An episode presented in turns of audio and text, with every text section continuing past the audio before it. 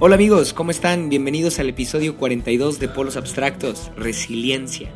Y antes de iniciar, quisiera agradecer a todos los que compartieron en sus historias de Instagram a su rating de podcast favoritos en Spotify, porque sí, sorpresa, estoy entre las listas de algunos de ustedes y eso me hizo sentir muy contento y muy animado, porque aunque sé que números no lo son todo, creo que cuantificar el esfuerzo y cuantificar el ánimo sí hace bien de repente, así que muchas gracias por eso, prometo continuar perseverantemente y por supuesto procurar la excelencia y mejorar en todos los sentidos.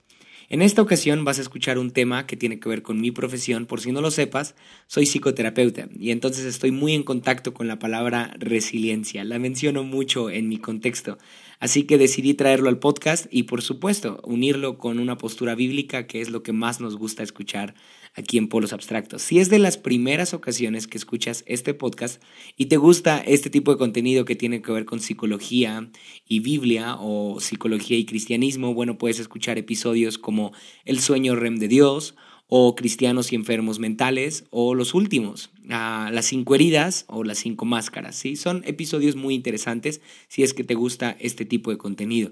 Sin embargo, aquí en Polos Abstractos, pues sí, hablamos de, bueno, creo que hasta este punto del podcast ya he hablado de muchas cosas o ya he hecho un mix de temáticas, pero creo que me gusta mucho continuar con esta línea, ah, en especial el, episodio anterior de Banquete para Tres me gustó mucho. En esta ocasión vamos a salir otra vez de esta línea. Ah, me gusta jugar con, con, lo que, con mis ideas, me gusta jugar con lo que expreso, así que ah, espero que estés listo para escuchar en los siguientes minutos algo acerca de resiliencia, ¿ok? Sin más por el momento, te dejo con el episodio número 42 de Polos Abstractos.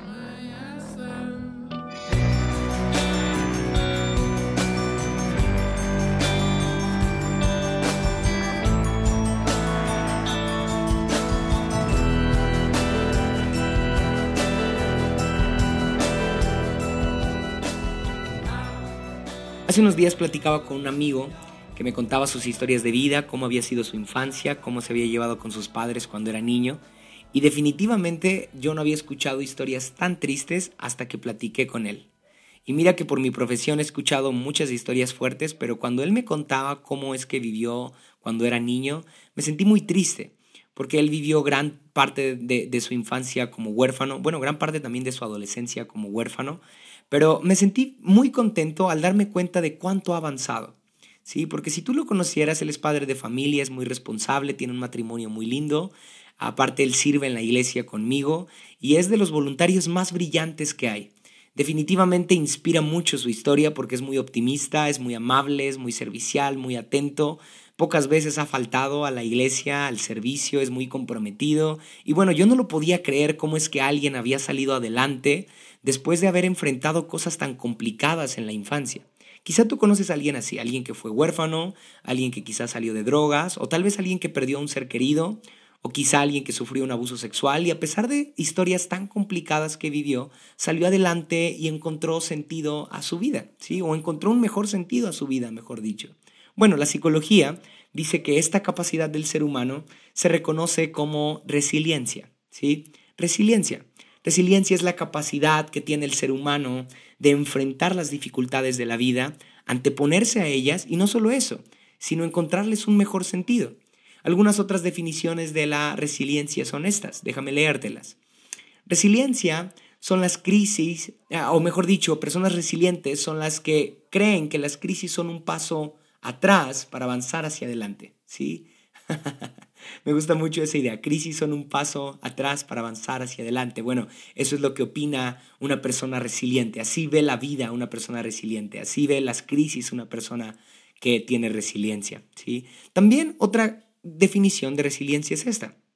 Es la capacidad de doblarse y luego volver a su forma, como el junco. ¿sí? El junco es una planta que por más que pueda ser lastimada, por más que pueda doblarse, va a tener la capacidad de volver a su forma después de un tiempo.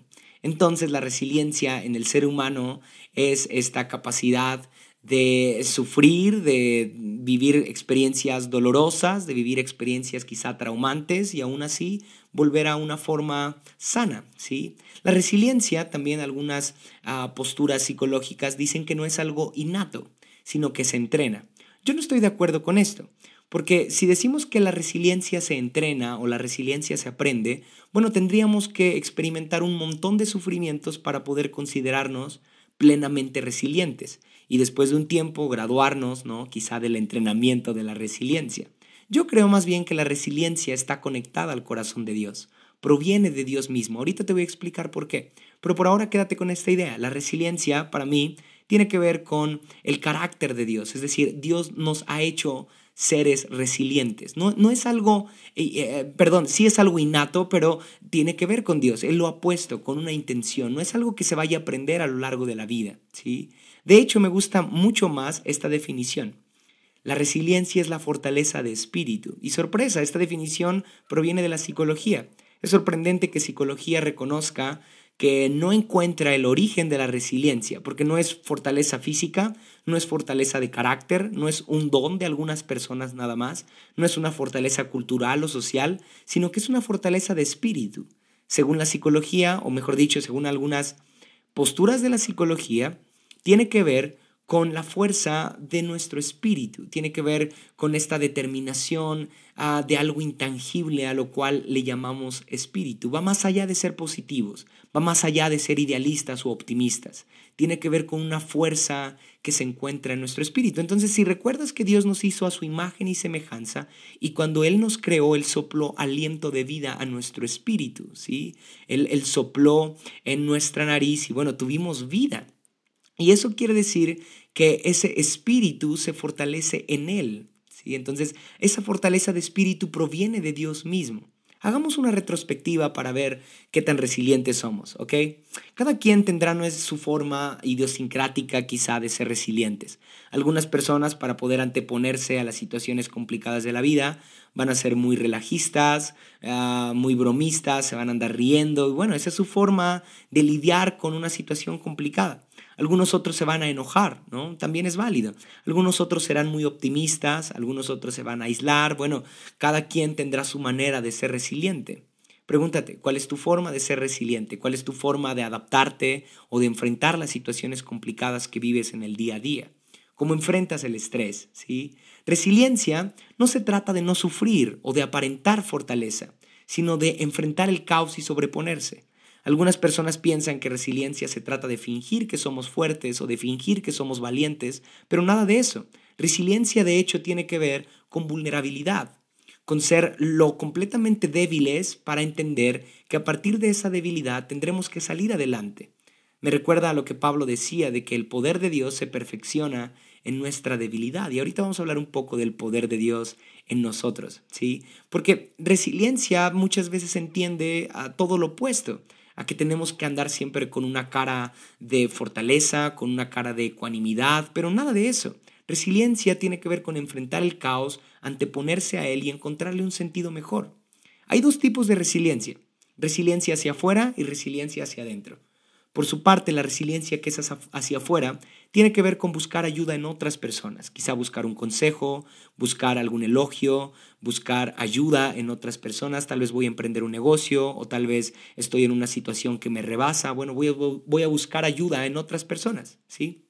Resiliencia hacia adentro tiene que ver con cuidar mi estado de ánimo interior por medio de la serenidad, por medio de la motivación, Tal vez me voy a aislar un poco y voy a encontrar la forma de salir adelante por medio de mis pensamientos, por medio de sabiduría que puedo encontrar a través de mis sentimientos, de mis emociones y del orden que va a traer la soledad, ¿sí? Así que pregúntate qué, resiliencia practicas más. Igual depende de la situación, pero eh, por mi parte creo que yo practico más la resiliencia hacia adentro. Ahora, quiero darte una idea más general acerca de resiliencia, ¿va? Ah, resiliencia tiene que ver con la visión acerca de las cosas.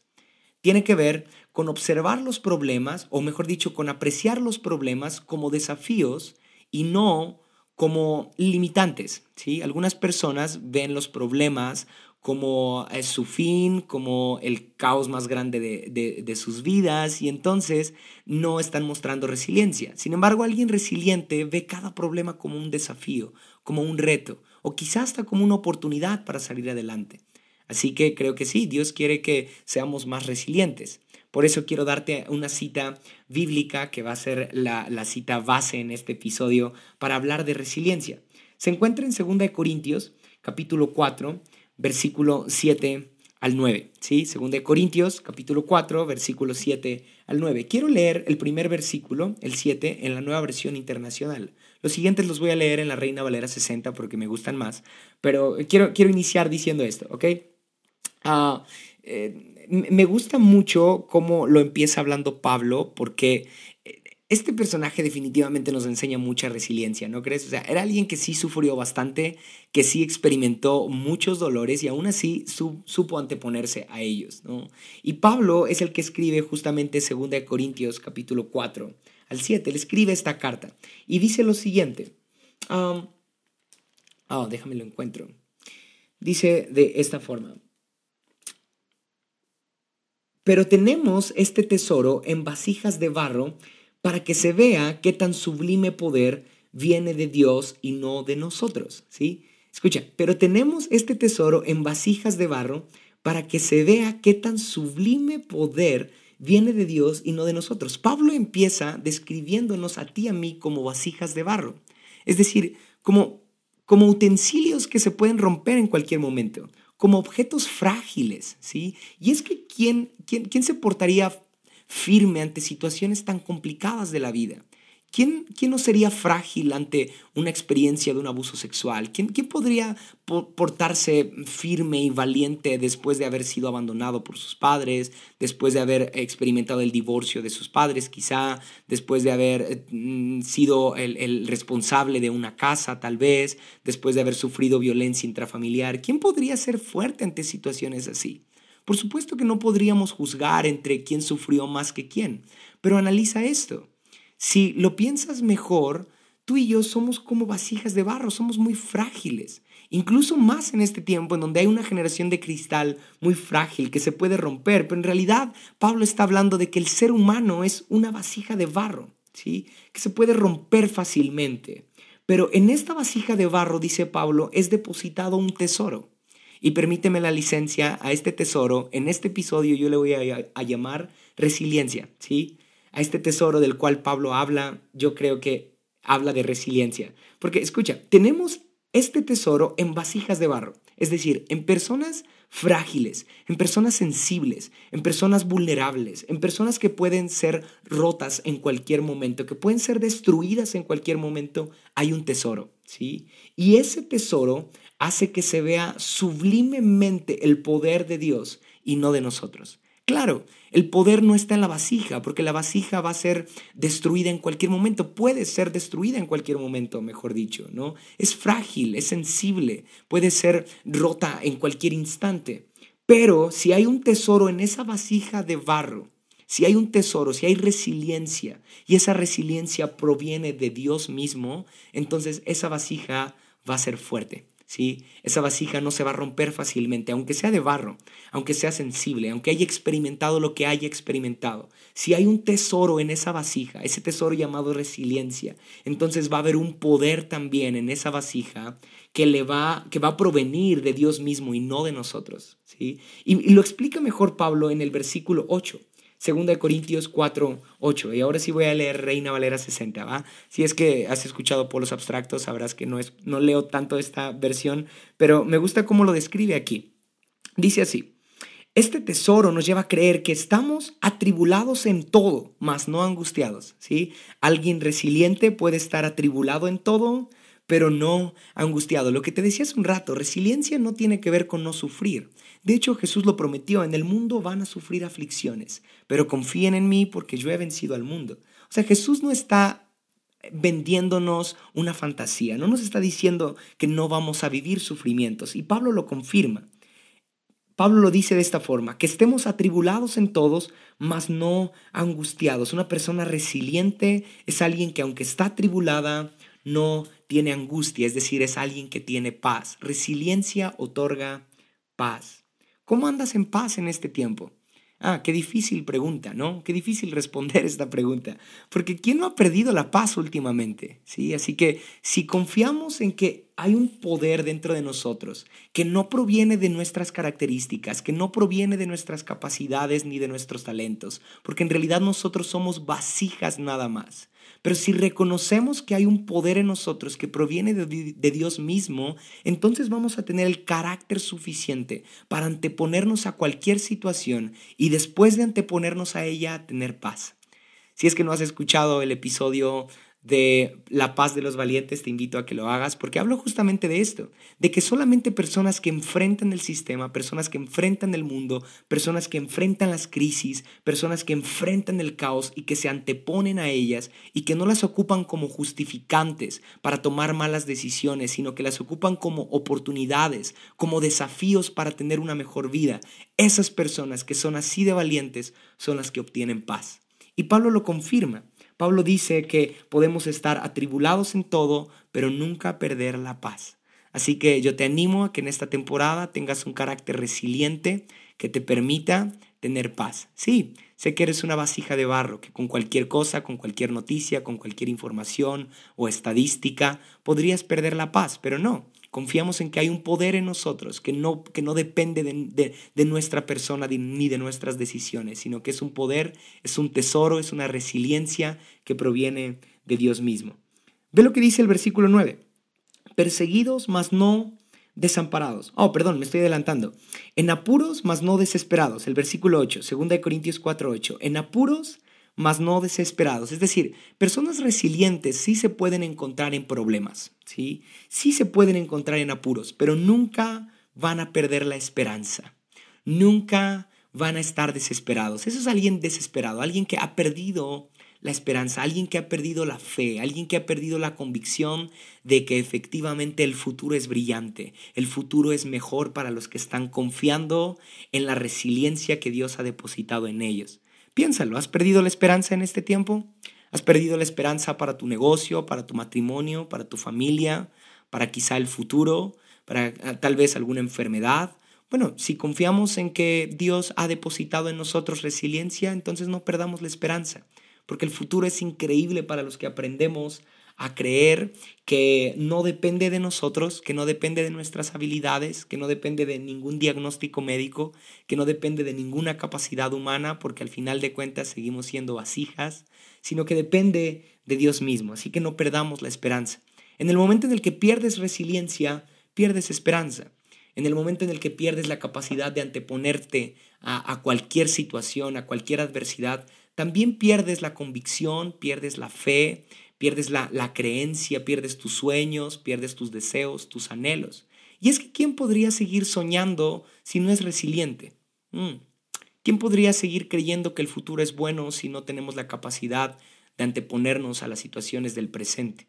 Yo creo que las personas que tienen resiliencia son las más soñadoras, son las que tienen una esperanza firme y es una esperanza que difícilmente se va a mover. Sí, sí, es una esperanza firme, ok, valga la redundancia. Uh, déjame continuar, el versículo 9 de 2 de Corintios 4. Perseguidos, mas no desamparados. Ah, personas resilientes pueden estar en persecución, pero nunca van a estar desprotegidas. Nunca van a estar desamparadas. Siempre van a tener un hogar, siempre van a tener un amparo, siempre van a tener un origen. Me recuerda la historia del hijo pródigo, alguien que perdió la cobertura de su padre y perdió el amparo. Y entonces lo ves enfrentar un montón de cosas complicadas, lo ves malgastar, lo ves que está conviviendo con puercos, lo ves perder su identidad, su propósito, lo ves perder hasta su dignidad. O sea, era alguien que había perdido el amparo de Dios mismo, ¿sí? Y es que una persona resiliente entiende que tiene un amparo en Dios, es una persona que encuentra su hogar. Ah, te decía hace un rato que una definición que me gusta mucho de la resiliencia es la capacidad de doblarse y luego volver a su forma. ¿sí? Es decir, alguien que encuentra amparo, alguien que encuentra su origen, alguien que encuentra de dónde viene, alguien que encuentra su protección misma. Entonces, tal vez ah, te, te sientes huérfano o te sientes desamparado o desprotegido porque has perdido resiliencia. Te ponía el ejemplo de mi amigo ah, con el que platicaba hace unos días y, me, di cuenta de que esta, esta, resiliencia de la cual él me contaba, él no sabía que era resiliencia, de hecho él no la cuenta así, pero él me decía más como, bueno, así sucedió, ¿no? Así pasó, yo decidí salir adelante y todo, pero yo al escucharlo me daba cuenta que el Espíritu Santo estaba depositando en él un poder que no provenía de, de mi amigo, ¿sí? Sino que provenía del corazón de Dios.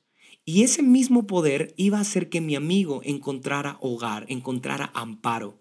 Y ahora lo ves disfrutar de su hogar, disfruta de la iglesia, disfruta de, de, varios amigos que estamos con él, disfruta de servir. Ha encontrado un amparo, ha encontrado una casa en la cual estar, en la cual él se siente protegido, a partir de la resiliencia que ha tenido. Entonces Dios quiere que tú y yo nos comportemos de forma resiliente para que sí nos podamos sentir protegidos.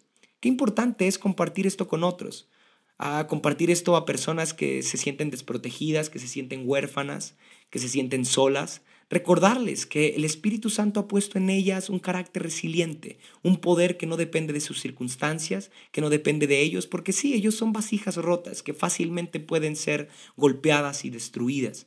Pero en realidad si confiamos en que proviene del Espíritu Santo, escucha esto, resiliencia no proviene de ninguna capacidad humana, proviene de Dios mismo. Y hasta que tú y yo no entendamos eso, no encontraremos hogar tampoco. Mm.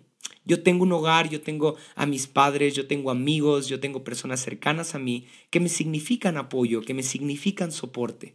Y eso nace de que eh, eh, seguido trato de exigirme, seguido trato de salir adelante y por supuesto, eso, eso me motiva a creer que estoy amparado, ¿sí? Que por más que pueda ser perseguido, no estoy desamparado. Espero que tú estés creyendo eso también y que el poder que Dios ha depositado en ti, esa resiliencia, ese tesoro, te inspire a creer que sí, tienes un amparo, tienes un refugio actualmente y es Dios.